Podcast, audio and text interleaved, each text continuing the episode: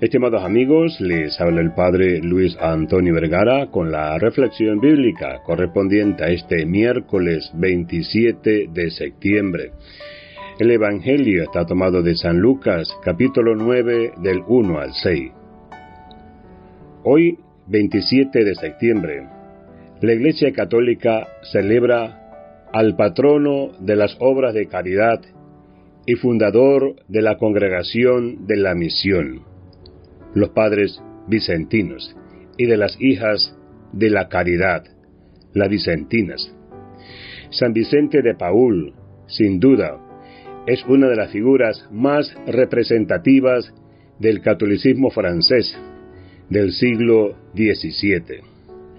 Fue ordenado sacerdote en el año 1600, con solo 19 años de edad.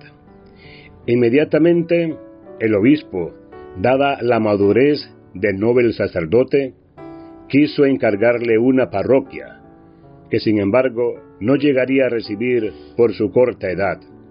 El Código de Derecho Canónico le impedía asumir tal responsabilidad. El padre Vicente empezó a estar muy disponible para atender moribundos, a los abandonados y enfermos. Empezó a frecuentar lugares remotos con el propósito de atender a quien lo requería. Sabía muy bien que Dios en su ternura no podía olvidarse de los más necesitados.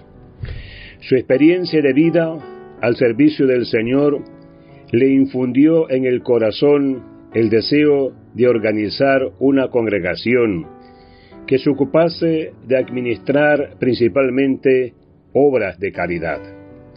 Así, Vicente fundó la Congregación de la Misión.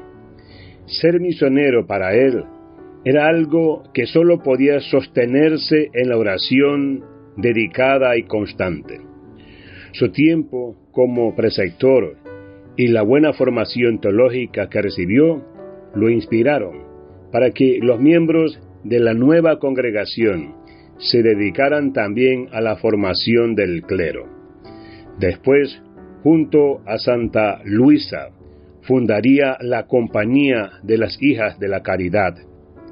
Para San Vicente, además de la oración, era importantísimo el cultivo de la humildad.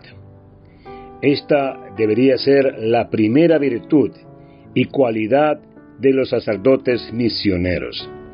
Vicente fue un verdadero amigo de los desposeídos y un celoso apóstol de su tiempo. Partió a la casa del Padre el 27 de septiembre del año 1660. Que Dios les bendiga a todos.